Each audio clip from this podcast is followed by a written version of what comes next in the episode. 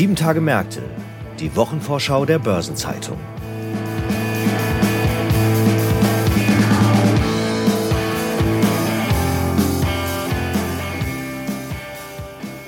Herzlich willkommen zu einer neuen Episode von Sieben Tage Märkte, dem Wochenausblick der Börsenzeitung. Vor uns liegt die Kalenderwoche 44 und die bringt allerhand Zahlen. Wir schauen genauer auf HSBC, auf Fresenius, die Lufthansa und BMW.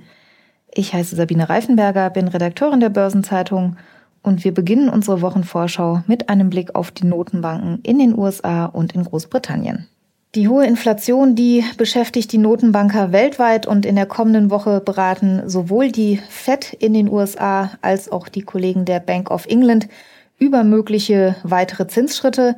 Welche Überlegungen da in den USA und in Großbritannien im Fokus stehen, darüber spreche ich heute mit Martin Pirkel. Er ist Redakteur im Ressort Wirtschaftspolitik und hat da einen ganz genauen Blick auf Währungen und Notenbanken. Hallo Martin, schön, dass du da bist. Hallo Sabine, freut mich auch. Martin, lass uns mal in den USA beginnen. Da berät die Fed am Mittwoch über mögliche Zinsschritte und der Fed-Chef Jerome Powell, der hat Mitte Oktober eine recht viel beachtete Rede gehalten. In der hat er nämlich gesagt, dass die Notenbank weiter restriktiv bleiben müsse, um die Inflation auf zwei Prozent zu senken. Das klingt ja zunächst mal fast schon wie das Signal für die nächste Zinserhöhung. Ja, das könnte man auf den ersten Blick meinen, zumal auch die US-Konjunktur weiter robust ist, obwohl wir äh, das höchste Zinsniveau in den USA seit 20 Jahren haben. Aktuell ist der Leitzins im Korridor von 5,25 Prozent bis 5,5 Prozent.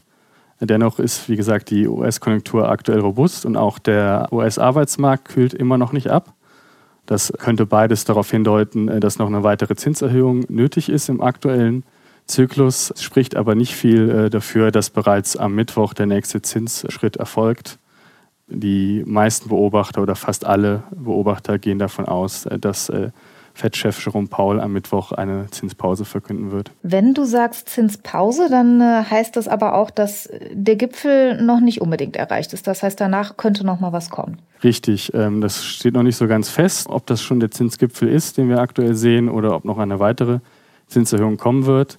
Jedenfalls bei der bislang letzten Zinssitzung, die im September war, hat sich eine Mehrheit der Mitglieder im Offenmarktausschuss dafür ausgesprochen, dass noch eine weitere Zinserhöhung im laufenden Zyklus äh, nötig sein könnte, um eben die Inflation auf 2% zu senken. Die lag nämlich zuletzt bei 3,9% gemessen am vom FED bevorzugten Inflationsmaß, der Kernrate des PCE-Verbraucherpreisindex. Äh, da ist noch ein größerer Weg zu gehen bis zu den 2% und es ist durchaus denkbar, dass noch eine weitere Zinserhöhung kommt, die dann wahrscheinlich im Dezember käme. Jetzt hat sich ja in den äh, vergangenen Wochen auf recht dramatische Weise die Situation im Konflikt im Nahen Osten zugespitzt. Wie verändert das denn möglicherweise auch die Einschätzung der Notenbanker? Ja, das ist tatsächlich ein Punkt, der nicht nur in äh, den USA die Notenbanker beschäftigt, sondern eben auch in Großbritannien, wo wir gleich noch drauf zu sprechen kommen, und natürlich auch in anderen Räumen wie zum Beispiel in der Eurozone, weil eben äh, je nachdem, wie sich der Konflikt noch entwickelt, die Ölpreise weiter anziehen könnten und das wiederum hätte direkte Auswirkungen auf die Inflation. Zum einen erstmal über gestiegene Benzinpreise, aber dann mittelfristig äh, eben auch über gestiegene Transportkosten, was ja quasi dann fast alle Güter betrifft. Von daher ist noch eine hohe Unsicherheit, wie sich die Inflation entwickelt und das ist ein weiteres Aufwärtsrisiko neben eben möglicherweise höheren Löhnen. Jetzt äh, hast du schon gesagt, in den USA ist der Zinsgipfel womöglich noch nicht ganz erreicht. Wie sieht es denn in Großbritannien aus? Da berät ja die Bank of England jetzt am nächsten Donnerstag über ihr weiteres Vorgehen. Ja, hier rechnet eine Mehrheit der Ökonomen damit, dass der Zinsgipfel bereits erreicht ist in Großbritannien. Wie mein Kollege Andreas Hippin berichtet, unser Großbritannien-Korrespondent. Dementsprechend logischerweise wird auch keine Zinserhöhung kommenden Donnerstag erwartet. Aber ein kleiner Anteil der Ökonomen in Großbritannien kann sich durchaus eine weitere Zinserhöhung um 25 Basispunkte vorstellen. Von daher äh, ist eine weitere Erhöhung nicht ganz vom Tisch. Im Moment ist ja der Leitzins bei 5,25 Prozent. Was sind denn so die Faktoren, auf die äh, die britischen Notenbanker ganz besonders schauen bei ihren Entscheidungen? Ja, neben dem bereits angesprochenen äh, Nahostkonflikt und den Auswirkungen ist es vor allem der Arbeitsmarkt, also ähnlich wie in den USA. Und hier stellen wir fest, dass äh, die Löhne zuletzt nur noch moderat gestiegen sind. was eben ein Anzeichen dafür ist, dass womöglich der Zinsgipfel bereits erreicht ist. Ähm, allerdings haben wir auch Datenprobleme auf dem Arbeitsmarkt. Von daher ist auch hier nochmal Unsicherheit vorhanden. Wie kommt es, dass es da Datenprobleme gibt? Das kennt man ja eigentlich so nicht. Ja, die britischen Statistiker stützen sich bei ihrer Datenlage auf eine Umfrage, die sogenannte Labour Force Survey. Und da werden eben britische Haushalte befragt zu ihrer äh, Arbeitstätigkeit. Und hier sinkt der Anteil der Haushalte, die sich daran beteiligen, kontinuierlich. Zuletzt lag er sogar unter 15 Prozent, sodass die Statistiker ihre Datenvorlage verschoben haben, weil sie gesagt haben, das reicht nicht für eine valide Datenbasis. Und kann man irgendwas sagen mit Blick auf die Notenbanker und die Mitglieder des Geldpolitischen Komitees selber? Haben die sich irgendwie ein bisschen in die Karten schauen lassen, in welche Richtung sie tendieren? Ja, die haben sich tatsächlich zuletzt sehr bedeckt gehalten. Äh, wie mein Kollege Andreas Sippin berichtet, gab es keinen öffentlichen Auftritt mehr eines Mitglieds des äh, Geldpolitischen Komitees seit September. Das erschwert natürlich für Beobachter die Prognose, wie es weitergeht.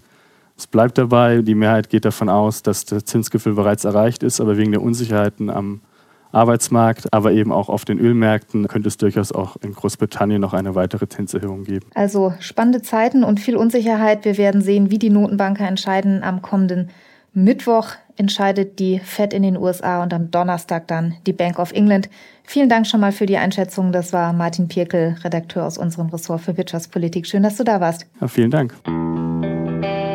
Wir sind in der Quartalsberichtssaison und die spannendsten Werte, die hat sich mein Kollege Franz Kongbui mal angeschaut. Hallo Franz. Hallo Sabine.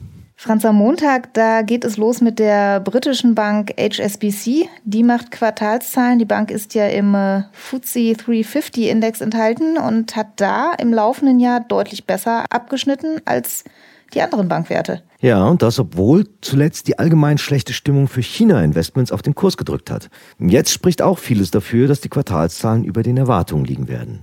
Da hat sie dann vermutlich auch von der Zinsentwicklung profitiert. Davon ist auszugehen. Der Hongkonger Referenzzins HIBOR für eine Laufzeit von einem Monat ist im abgelaufenen Drei-Monats-Zeitraum um weitere 80 Basispunkte gestiegen. Im zweiten Quartal hat er um die 100 Basispunkte zugelegt, was dem Institut nach Schätzung der UBS 300 Millionen Dollar gebracht haben dürfte. Jetzt hat es ja aber in den vergangenen Wochen auch äh, heftige Verwerfungen gegeben in China am äh, Gewerbeimmobilienmarkt. Wie trifft das denn die Bank? Ja, es wird erwartet, dass der Fallout für HSBC begrenzt bleiben dürfte. Derweil gilt ein weiterer Aktienrückkauf im Volumen von 2 Milliarden Dollar als ausgemacht. Insofern wird insgesamt auf positive Nachrichten gehofft. Am Donnerstag will dann Fresenius über die Zahlen für das dritte Quartal berichten und äh, da gab es ja zuletzt Einbrüche bei der Tochter Fresenius Medical Care wegen eigentlich ganz guter Nachrichten. Es gibt nämlich ein neues Medikament, was offenbar laut ersten Forschungsergebnissen gute Ergebnisse bei Nierenkrankheiten erzielt, aber für einen Dialysekonzern sind Nierenkranke natürlich irgendwo geschäftlich relevant, so schlimm wie es klingt. Ja, das stimmt. Also der Aktienkurs wurde bei Fresenius, der FMC, dann in den Keller geschickt von der Nachricht, die, wie du sagst, ja eigentlich was Positives enthält. Und es wurde halt befürchtet, dass das jetzt das Dialysegeschäft der Tochter FMC beeinträchtigen könnte. Genau, die guten Nachrichten kamen von Novo Nordisk, einem Diabetes-Spezialisten. Jetzt muss man aber sagen, der Aktienkurs von Fresenius, der hat ja auch vorher schon unter Druck gestanden. Ja, das ist korrekt. Denn das Handelsblatt hatte recherchiert, dass Fresenius womöglich Dividende und Managementboni streichen muss, weil er Staatshilfe in Anspruch genommen hat. Und schon das hat die Aktie ziemlich belastet. Das Thema ist ja aber nicht ganz neu. Ja, aber im Zwischenbericht zum ersten Halbjahr hatte Fresenius noch ohne einen Hinweis auf eine etwaige Gefährdung der Dividende mitgeteilt. Der Konzern prüfe fortlaufend, wie mit den staatlichen Ausgleichszahlungen und ihren Bedingungen weiter verfahren wird. Im Ausblick hieß es seinerzeit, Fresenius habe sich zum Ziel gesetzt, attraktive und vorhersehbare Dividendenrenditen zu generieren. Das wird wohl dann das Thema sein, auf das die Anleger am Donnerstag ganz besonders achten werden. Ebenfalls am Donnerstag wird die Lufthansa über ihr zurückliegendes Quartal berichten und das war ja recht turbulent. Ja, leider. Davon war und ist die Airline-Branche besonders betroffen. Da sind zu nennen der brutal ausgebrochene Nahostkonflikt, die damit verbundenen Störungen im Flugverkehr nach Israel sowie nicht zuletzt die Sorgen um die Entwicklung des Ölpreises und der Kerosinkosten. Aber diese Faktoren haben auf das zurückliegende Vierteljahr bei der Lufthansa noch keine Auswirkungen gehabt. Heißt das, die Investoren dürfen sich mit Blick auf die reisefreudigen Sommermonate auf ein Rekordquartal freuen? Ja, mit einiger Wahrscheinlichkeit schon. Denn erst vergangene Woche hatte der britische Low-Cost-Carrier EasyJet Rekorde im Sommer verkündet und den Anlegern eine schmale, aber wachsende Dividende in Aussicht gestellt. Das klingt ja nach einem Zeichen dafür, dass die Branche jetzt die Corona-Pandemie und ihre Folgen weitgehend abgehakt hat. Ja, und bei der Lufthansa kommt hinzu, dass sie besonders von der Erholung der Langstrecke und des Geschäftskundenverkehrs profitiert. Beide Bereiche zeigen eine noch stärkere Erholung als alle anderen Flugsegmente. Zum Wochenabschluss kommen dann noch Zahlen von BMW und angesichts dessen, was man zuletzt über BMW gelesen hat, sind da wohl im Wesentlichen recht robuste operative Ergebnisse zu erwarten, oder? Na, darauf deuten zumindest die Vertriebsdaten hin. Die hat das DAX-Mitglied vor über zwei Wochen vorgelegt. Demzufolge steigerte der Münchner Auto- und Motorradhersteller den Pkw-Absatz im zurückliegenden dritten Quartal um fast 6 Prozent. Und wenn man die gesamten neun Monate betrachtet, kann die Autosparte insgesamt immer noch ein Plus von 5,1 Prozent auf 1,84 Millionen Einheiten verzeichnen. Das klingt ja ziemlich ordentlich. Was sind denn die wichtigsten Gründe für die Entwicklung? Ja, als Wachstumstreiber hatte sich für BMW im zurückliegenden Quartal der europäische und der amerikanische Markt erwiesen. In diesen beiden Regionen verbuchte das Unternehmen sogar zweistellige Zuwachsraten. Und wie sah es in China aus, im größten Einzelmarkt? Da war ein Minus von 1,8 Prozent zu verzeichnen. Der stetig zunehmende Wettbewerbsdruck durch aufstrebende chinesische Anbieter macht sich dort auch für BMW bemerkbar. Aber auch trotz dieses Gegenwinds in China sah sich die Unternehmensführung im August bei der Vorlage erster Eckdaten per 30. Juni veranlasst, ihre Prognose fürs laufende Jahr zu erhöhen. Der Vorstand berichtete seinerzeit von einer anhaltend guten Auftragslage und rechnete mit einer positiven Geschäftsentwicklung in der zweiten Jahreshälfte. Deshalb hob BMW unter anderem den Ausblick für die operative Umsatzrendite in der Kernsparte auf eine Spanne von 9 bis 10,5 Prozent an, nach zuvor 8 bis 10 Prozent. Jetzt hat ja der Aktienkurs trotz allem auch ordentliche Verluste hinnehmen müssen. Seit Anfang August hat die Stammaktie von BMW um äh, etwa 17 Prozent an Wert eingebüßt. Ja, das lag daran, dass BMW gleichzeitig den Ausblick für den freien Cashflow in der Autosparte um rund eine Milliarde Euro auf mindestens 6 Milliarden Euro zurückgenommen hat. Darauf haben die Anleger sehr verschnupft reagiert. Das kann man nachvollziehen. Das ist ja auch eine ziemliche Ansage. Wie ist es denn dazu gekommen? Na, der Vorstand begründete dies mit höheren Investitionen für den Elektroumbau und einen gewachsenen Lageraufbau. Letzteres diene dazu, die Versorgung zu sichern. Wenn BMW-Vorstandschef Oliver Zipse und CFO Walter Martel nun das Zahlenwerk präsentieren, dürfte sich das Interesse der Anleger also insbesondere auf die Entwicklung des freien Mittelzuflusses richten. Neben Quartalszahlen werden natürlich in der kommenden Woche auch noch einige andere Themen wichtig. Am Samstag beginnt jetzt ein Treffen der G7-Handelsminister in Osaka, das bis Sonntag dauern wird. Und am Sonntag werden die Uhren umgestellt. Es beginnt die Winterzeit. In der Nacht vom 28. auf den 29. Oktober werden also die Uhren eine Stunde zurückgestellt. Am Montag veröffentlicht das Konjunkturforschungsinstitut KOF der ETH in Zürich sein Konjunkturbarometer für den Monat Oktober. Und am Dienstag folgt die Veröffentlichung des DIW-Konjunkturbarometers in Berlin. Außerdem wird am Dienstag ein Zinsentscheid der Bank of Japan erwartet. Am Mittwoch findet der 23. Weltgipfel des World Travel and Tourism Council in Kigali statt und die Bundesagentur für Arbeit veröffentlicht den Stellenindex BAX für den Monat Oktober. Außerdem steht am Mittwoch der Zinsentscheid der Federal Reserve in den USA auf der Agenda. Am Donnerstag legt das IFO-Institut in Dresden Einschätzungen zum Geschäftsklima für Ostdeutschland vor. In Leipzig startet die sechste Runde in den Tarifverhandlungen für die Beschäftigten im Einzel- und Versandhandel in Sachsen, Sachsen-Anhalt und Thüringen. Und der VDMA veröffentlicht am Donnerstag den Auftragseingang im Maschinen- und Anlagenbau für September. Wie besprochen kommt dann am Donnerstag der Zinsentscheid der Bank of England und außerdem gibt es einen Zinsentscheid der Norges Bank in Norwegen. Freitag ist dann ein Börsenfeiertag in Japan. Dort wird der Tag der Kultur begangen, der an besondere Leistungen für die japanische Kultur erinnern soll. Und in Schweden ist der Börsenhandel am Freitag verkürzt. Er läuft nur bis um 13 Uhr. Außerdem gibt es zum Wochenausklang noch neue Rating-Einstufungen. Von Fitch kommen Ergebnisse für Dänemark und die Schweiz und Moody's legt Rating-Ergebnisse für Norwegen und Rumänien vor. Weitere anstehende Termine aus Unternehmen, Politik und Wirtschaft sowie Updates zu den wichtigsten Konjunkturindikatoren finden Sie in der Übersicht heute im Finanzmarktkalender der Börsenzeitung oder online unter börsen-zeitung.de/slash Finanzmarktkalender. Prominente Geburtstagskinder gibt es in der nächsten Woche natürlich auch wieder. Gleich drei von ihnen werden am Montag 50 Jahre alt. Zum einen feiert Nils Stieglitz einen runden Geburtstag. Er ist Präsident und Geschäftsführer der Frankfurt School of Finance and Management.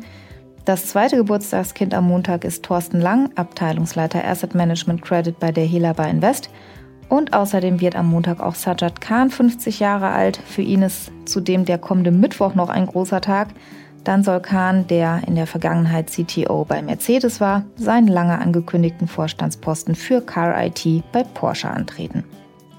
Und am Freitag jährt sich dann der Geburtstag eines Mannes, der sich in seinem Unternehmen auch namentlich verewigt hat. Adi Dassler, Gründer von Adidas, wurde am 3. November 1900 in Herzogenaurach geboren, wo er 1978 auch gestorben ist. Aktuelle Geburtstage und Personalien finden Sie immer auch auf der Personenseite der Börsenzeitung. Und in der kommenden Woche stehen auch verschiedene Aktions- und Gedenktage an. Am Montag ist Weltspartag. Der wurde auf dem ersten internationalen Sparkassenkongress im Oktober 1924 in Mailand beschlossen. Mit dabei waren damals Vertreter aus 29 Ländern und seit 1925 wird der Weltspartag Ende Oktober begangen. Am 31. Oktober am Dienstag ist dann Reformationstag. Der erinnert bekanntlich an den Beginn der Kirchenreformation, die Martin Luther 1517 angestoßen hat. Und einen Tag später, am 1. November, ist dann Allerheiligen. Von der englischen Bezeichnung des liturgischen Vorabends von Allerheiligen, von All Hallows Eve, leitet sich auch das Wort Halloween ab. Wer Süßigkeiten sammeln möchte, der kann also am Dienstagabend losziehen. Und was können Sie von der Börsenzeitung in den nächsten Tagen erwarten? In unserem Veranstaltungsbereich BZ Live findet am kommenden Dienstag der Auftakt des mehrwöchigen Online-Zertifikatslehrgangs Blockchain in Finance statt. Und die Börsenzeitung erscheint am Mittwoch mit dem Börsenzeitung-Spezial Wealth Management und Private Banking und am Samstag mit einer Sonderbeilage zur UN-Klimakonferenz COP28 in Dubai. In der Sonnabendausgabe der Börsenzeitung finden Sie immer auch die Spezialthemaseite Recht und Kapitalmarkt. Und in der aktuellen Folge unseres ESG-Podcasts Nachhaltiges Investieren, da geht es dieses Mal um die Frage, wie ESG-Themen die Arbeit von Investment Professionals verändern. Darüber habe ich mit Michael Schmidt vom Berufsverband DVFA gesprochen. Ich freue mich, wenn Sie reinhören. Die wichtigsten Links stehen in den Shownotes zu dieser Folge. Das war sie, die Vorschau auf die kommende 44. Kalenderwoche. Redaktionsschluss für diese Episode war Donnerstag um 17 Uhr. Wir hören uns, wenn Sie mögen, am nächsten Freitag wieder. Bis dahin wünsche ich Ihnen eine gute Zeit und vergessen Sie die Zeitumstellung nicht. Genau, die beschert uns, wenn man so will, eine Stunde mehr Schlaf. Bis dann. Ciao.